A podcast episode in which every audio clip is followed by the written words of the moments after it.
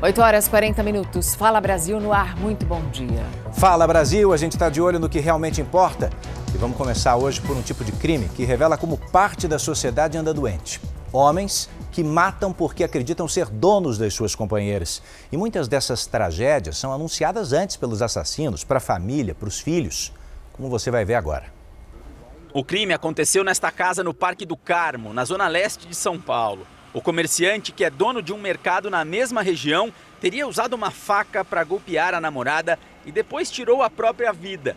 Antônio Pereira da Silva tinha 66 anos e Alessandra Berenice dos Santos, 37. Segundo os filhos, o comerciante teria avisado que cometeria o crime. Ele mandou uma mensagem informando os filhos que ele iria matar a namorada e iria cometer o suicídio. O comerciante é pai de oito filhos de outro relacionamento. E segundo a família, o homem tinha muitos ciúmes da namorada. Se relacionam há sete anos e eles terminam, retornam, o relacionamento terminam e retornam. Segundo os filhos, é sentimento de posse, ciúmes mesmo. Feminicídios têm se tornado cada vez mais frequentes. Três mulheres são mortas por dia. Isso quer dizer que a cada sete horas que se passam no relógio, uma mulher é vítima de um homem que não aceita o término de um relacionamento. E nem sempre o autor é preso. É o caso de Fernando Fernandes dos Santos, que matou a esposa Ana Carolina, de 23 anos, na zona leste de São Paulo. Por causa das agressões, Ana Carolina tentou se separar diversas vezes. Em 2021, conseguiu uma medida protetiva, mas era ameaçada de morte e acabava voltando com o marido. Alegre, dedicada aos três filhos dela, ela que sustentava a casa, esse cara que estava com ela nunca ajudou em nada, em nada. A vida dela sempre foi ajudar todo mundo. É o que ela podia fazer, ela fez. Ana Carolina foi encontrada deitada no colchão com a filha de apenas dois anos de idade sobre o corpo dela, amamentando. O criminoso está foragido. Acontece agora em São Paulo uma operação contra crimes cibernéticos que deixaram prejuízos de quase 16 milhões de reais. O repórter Bruno Piscinato é quem acompanha tudo de perto. Bruno, quem são os alvos dessa operação?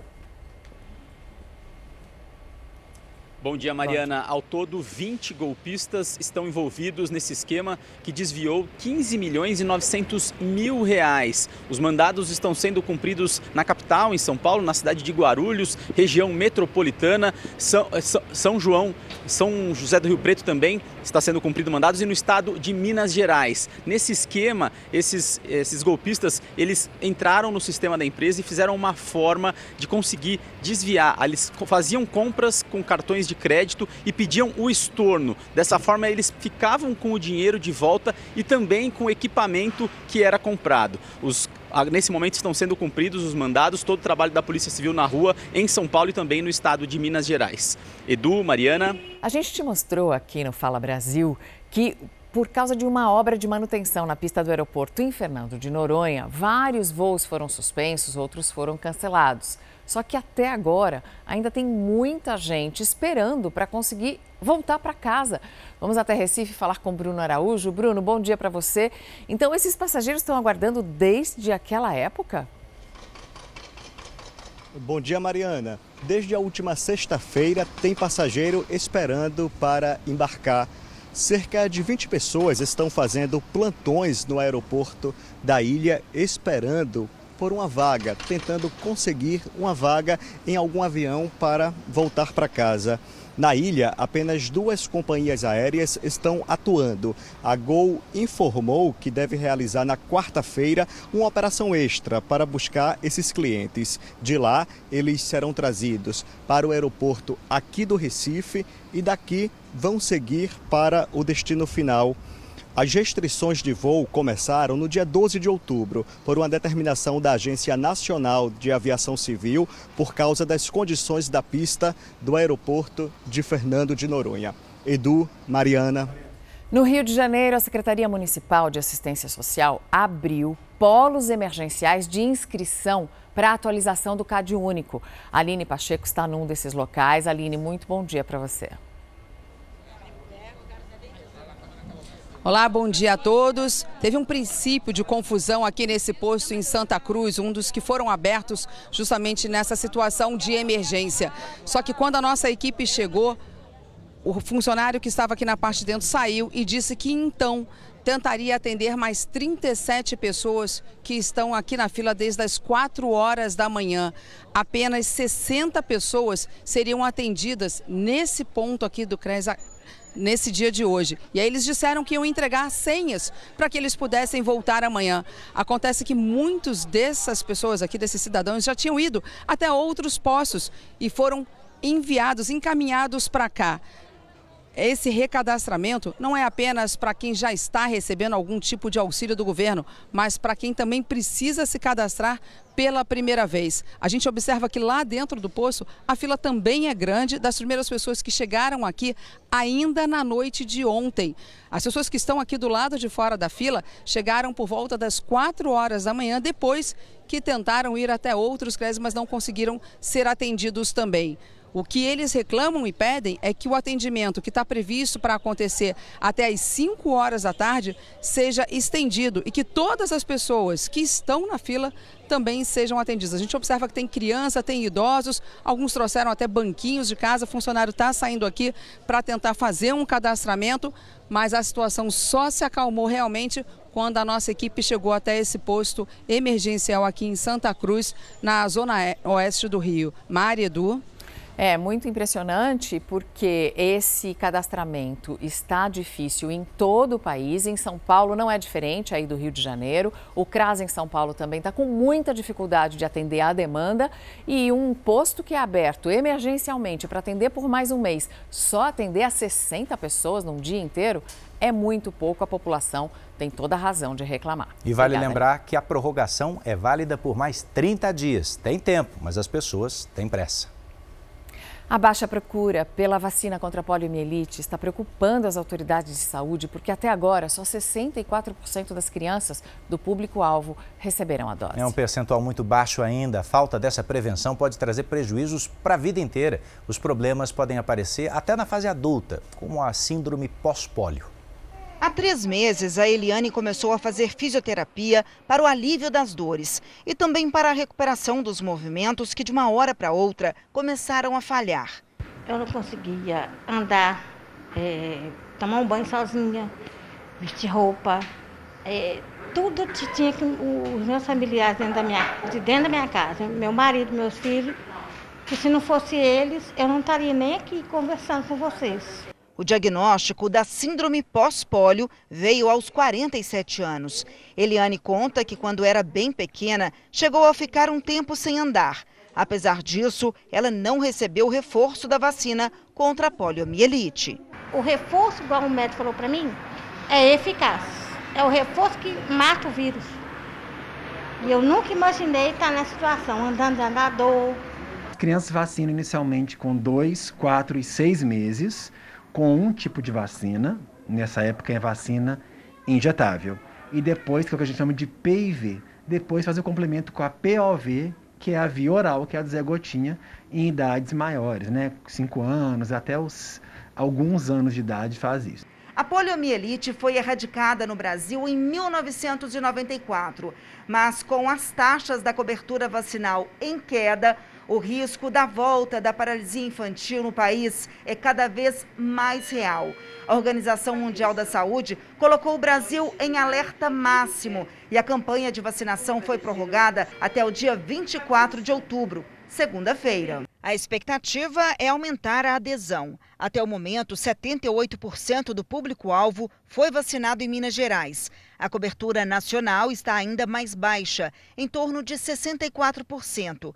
A meta é vacinar 95% das mais de 14 milhões de crianças menores de 5 anos. A falta da vacina ou a imunização incompleta pode trazer sérios riscos à saúde. Pode ter uma meningite e depois disso ela vai afetar nervos específicos que vão chegar nos músculos. Então a movimentação fica afetada e isso pode causar diferença de crescimento de membros. Se liga, né, que lá no, lá no futuro vai dar problema. Que isso não é brincadeira. Tem, tem que vacinar. Está baixo, mas tem que vacinar. vai chorar um pouquinho, para não passar o que eu estou passando. E o Ministério do Trabalho paga hoje mais uma parcela de mil reais do auxílio para taxistas e caminhoneiros.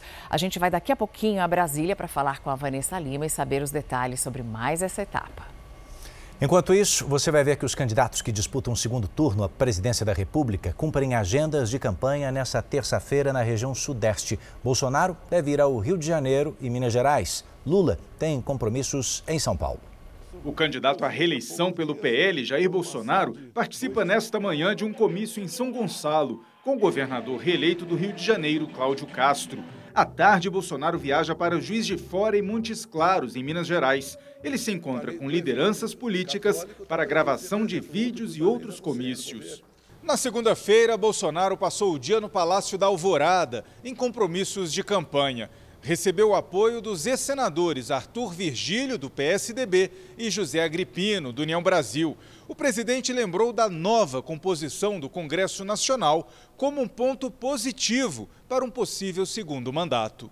Tenho dito que o perfil da Câmara do Senado foi mais para o centro-direita, ou centro, como queiram, e nós temos uma, um caminho é, bastante grande e, por que não dizer, asfaltado para que propostas que interessem ao Brasil como um todo sejam aprovadas com mais agilidade e realmente a consequência disso é dias melhores para todos nós. Bolsonaro se reuniu também com artistas sertanejos que o apoiam. A gente pede que pense, repense mais uma vez, porque o que está em jogo não é o meu, ou o seu, mas o futuro de toda a nação, o futuro dos nossos filhos, o futuro da próxima geração. O candidato do PT, Luiz Inácio Lula da Silva, participa nesta manhã de um encontro com comunicadores em São Paulo, que será transmitido pelas redes sociais. À noite, ele será entrevistado em um podcast. Na segunda-feira, Lula passou a manhã em São Mateus, bairro na zona leste de São Paulo. Ele falou com a imprensa em um evento fechado. Eu anunciei esses dias que eu vou criar o Ministério dos Povos Originários, para que os indígenas possam ter o direito de se organizar e o direito de determinar um pouco as coisas que tem que fazer. Por que tem que ser um branco, o Lula ou o Gilmar? Por que, que não pode ser um indígena? Que já tem muitos indígenas bem formados, bem preparados, tem indígena médico. Por que, que a FUNAI tem que ser dirigida por um branco de olhos verdes e não por um indígena?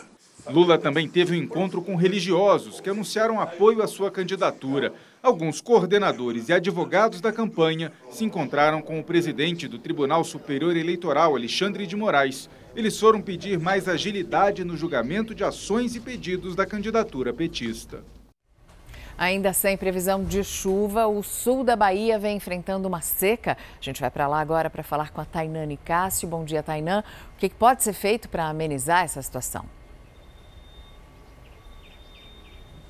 Mariana, bom dia para você também, bom dia para todo mundo que acompanha a gente aqui no Fala Brasil. Olha, a Prefeitura de Vitória da Conquista está tentando aí fazer uma operação com carros-pipa, né, para poder abastecer essa população.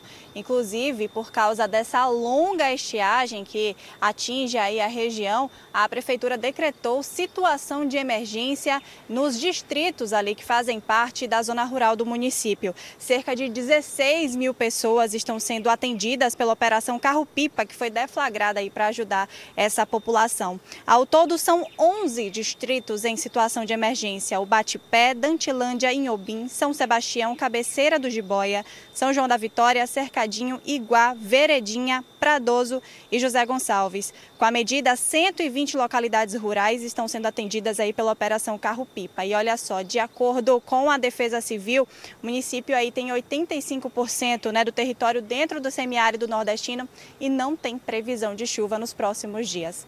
Mariana e Edu. E o Ministério Público Eleitoral pediu que o Tribunal Superior Eleitoral rejeite as contas de campanha de 2018 de Luiz Inácio Lula da Silva, do PT, e que determine a devolução de quase 9 milhões de reais aos cofres públicos. Para os promotores eleitorais, houve irregularidades na prestação de contas no ano em que Lula tentou ser candidato ao Palácio do Planalto, mas foi impedido pela Justiça com base na lei da ficha limpa por causa das condenações na Lava Jato. O candidato do partido em 2018 acabou sendo Fernando Haddad, até então vice da chapa.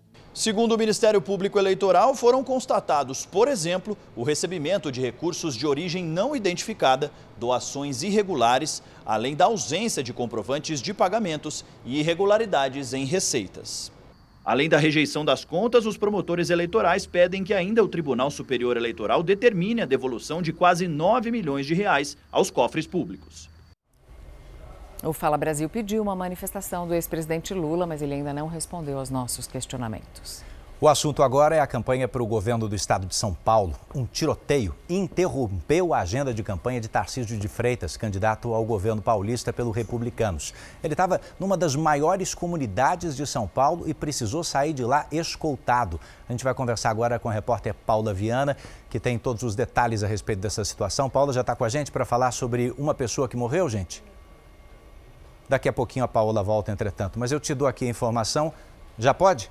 Paula Viana, os seus detalhes, por gentileza. Agora sim, Edu, bom dia a você, muito bom dia a todos. Supostamente um criminoso morreu. Tarcísio de Freitas foi inaugurar um polo universitário na comunidade Paraisópolis, uma das maiores de São Paulo, quando começou o tiroteio. Tarcísio, que estava acompanhado de seguranças e também da escolta da Polícia Militar, foi retirado rapidamente do local. No polo universitário, segundo o fundador, os tiros não atingiram o local, portanto, ali ninguém ficou ferido. Mas uma pessoa teria sido atingida durante esse tiroteio. Segundo informações da Polícia Militar, era Felipe da Silva Lima, de 27 anos, que, segundo ainda a PM, tinha passagem já por roubo. O candidato ao governo do estado, Tarcísio de Freitas, falou com a imprensa sobre os tiros. Foi uma ação de intimidação foi um recado: esse território aqui é nosso, você não entra aqui sem a nossa permissão. Isso é muito comum, então existe uma questão territorial. É, e o crime está dizendo: ó, tem um lado e não é o seu. O Ministério do Trabalho paga hoje mais uma parcela de mil reais do auxílio para taxistas e caminhoneiros. Nós vamos agora a Brasília para falar com a Vanessa Lima. Vanessa, muito bom dia para você e saber quantas pessoas vão receber essa ajuda nessa nova etapa do pagamento. Bom dia, Mariana. O auxílio será pago para mais de 673 mil pessoas. São 295 mil taxistas e mais de 377 mil caminhoneiros. O pagamento estava previsto para o dia 22, mas foi antecipado. O auxílio motoristas ele foi criado para minimizar os impactos dos altos preços dos combustíveis durante a pandemia e foi dividido em seis parcelas. A que está sendo paga hoje é a quarta parcela e os pagamentos vão até dezembro. Os interessados tiveram até o dia 14 deste mês para enviar a documentação necessária. No caso dos caminhoneiros, uma autodeclaração e no caso dos taxistas, o cadastro emitido pelas prefeituras. Mariana, Edu. Seguinte, algumas vezes a gente conta aqui histórias de médicos que são acusados de aplicar golpes, pois agora a situação se inverteu. Uma mulher acaba de ser presa, suspeita por estelionato em Minas Gerais, depois de colocar silicone e fazer lipoaspiração numa clínica e simplesmente não pagar a equipe médica. Foi presa literalmente por dar o calote. A cirurgia plástica ficou com prejuízo de 35 mil reais. A mulher dizia que ia fazer o pagamento pelo Pix, mas o dinheiro nunca chegou. A cirurgiã plástica conta que a paciente fez a primeira consulta de maneira remota porque estaria em Viçosa, na Zona da Mata. Assim que passou pela avaliação, marcou a cirurgia para colocar prótese de silicone na mama e fazer a lipoaspiração no dia 30 de setembro data em que o procedimento foi realizado. Segundo a médica, a mulher mandou um comprovante de pagamento falso do Pix. Parecia que ela printava a imagem e aparecia lá código de transação, mas não tinha data, não tinha horário, não tinha que a transação tinha sido efetivada. A mulher deu prejuízo para todos os funcionários no pós-operatório também. Esta técnica de enfermagem passou 30 horas com a estelionatária sem receber. Passei a noite toda no hospital com ela, ajudando a, a, a, na cama, porque ela tinha muito desconforto, né, devido ao procedimento que ela passou. Josi ainda acompanhou a paciente a uma clínica que cuida de pessoas operadas de outras cidades. Lá ela ficou hospedada cinco dias.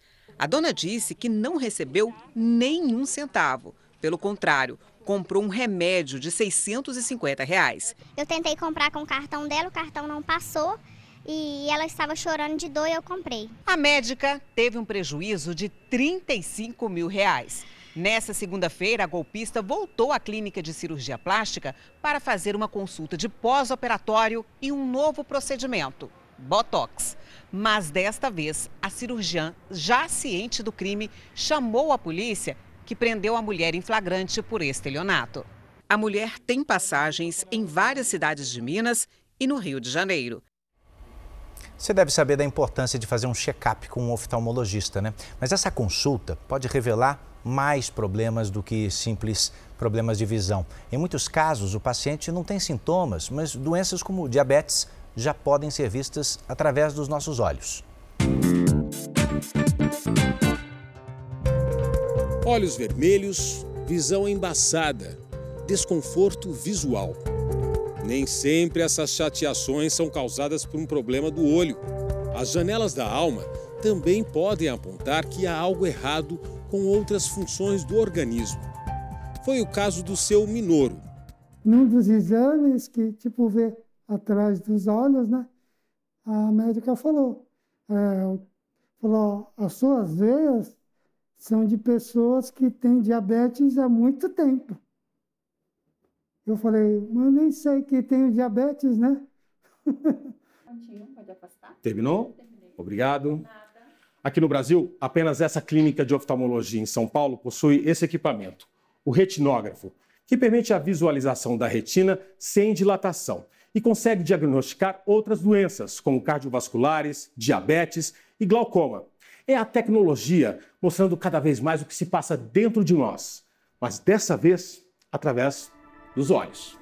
O fundo de olho é como se fosse um espelho de tudo que está acontecendo na parte vascular do nosso corpo. Né? Então, uma doença como diabetes, pressão alta, até doenças imunológicas, doenças hematológicas, todas essas podem apresentar alterações bem específicas, né, que a gente olhando a gente até sabe o que é no fundo de olho. Recentemente, cientistas descobriram que o afinamento da retina pode ser um sintoma de Alzheimer. Outro exemplo é o chamado teste do olhinho, que pode diagnosticar o retinoblastoma, mais presente na infância. Alterações na visão também podem indicar problemas reumatológicos e outras doenças. A gente tem visto cada vez mais, né, e a gente tem uma integração muito grande com cardiologista, com endócrino, né, então neurologista.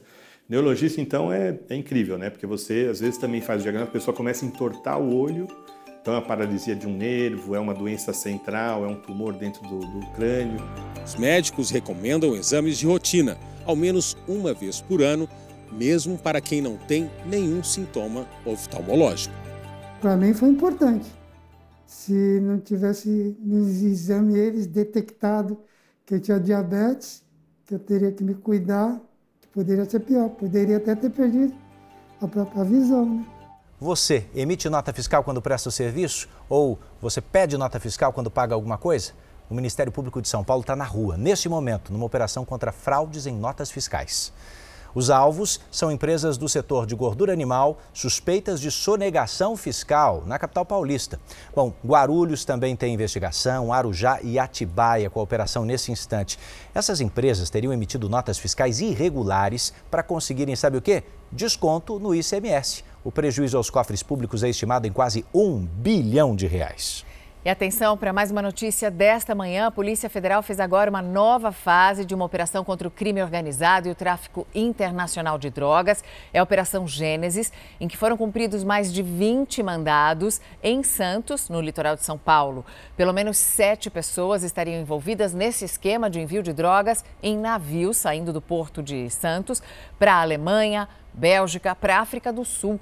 Desde novembro do ano passado, mais de uma tonelada e meia de cocaína foi apreendida, além de vários imóveis e carros de luxo.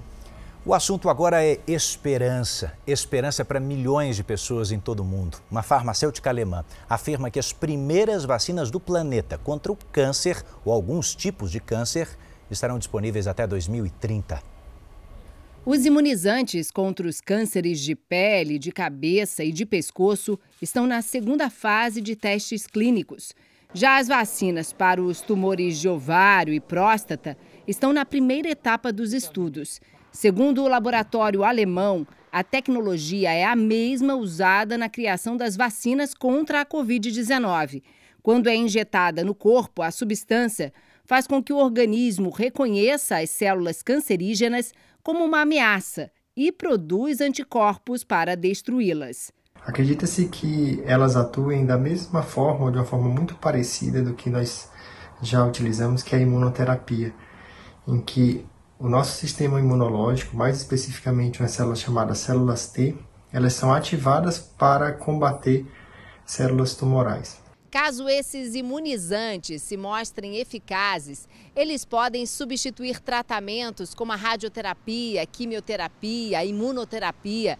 A previsão é que essas vacinas cheguem ao mercado em no máximo oito anos. O câncer é a principal causa de mortes ao redor do mundo. Segundo a Organização Mundial da Saúde, a estimativa mais recente aponta que foram registrados 19 milhões de casos da doença, com pelo menos 10 milhões de óbitos. Com essa nova esperança, os cientistas acreditam desenvolver ainda mais a tecnologia para outros tipos de cânceres e até mesmo para tratamentos contra o vírus HIV que provoca AIDS. Olha, separado da modelo Gisele Bündchen, o astro do futebol americano Tom Brady está disposto a reconquistar a mulher, mas vive um grande dilema. Pessoas próximas ao casal contaram para uma revista americana que o jogador, que tem 45 anos, estaria magoado com os últimos acontecimentos que levaram a essa separação. Brady teria revelado ainda que ama a família, mas também quer continuar com a carreira de futebol. Esse foi o motivo principal para a modelo sair de casa com os filhos. Agora, o que será que ele vai escolher? Essa é a pergunta de um milhão que está todo mundo fazendo por aí. Bom, a separação dos dois não fica barato para nenhum deles, né? Concordo. Fala Brasil termina aqui para você um ótimo dia. A gente vai para o estúdio do Hoje em Dia falar com Celso Zucatelli, que vai aproveitar para fazer uma declaração de amor para Ana. Claro, Aninha, te amo, meu amor. Amo muito você. Isso um aí. ótimo dia pra você. Eu torço por esse casal aí, viu, Edu, viu, Mari? Eu torço muito por esse casal, Nós eu gosto também. deles. Aquele casal, sabe que o pessoal fala chipou, eu gosto deles dois. Eu quero que continue. Vou Eles são eles muito legais. Agora, a Gisele precisa ter como conviver com o marido também, né? Não pode se dedicar só ao esporte. É, tem que achar um encontro. Eles vão achar um equilíbrio. Sempre equilíbrio, equilíbrio. Um beijo gigante pra vocês. Amo vocês dois também.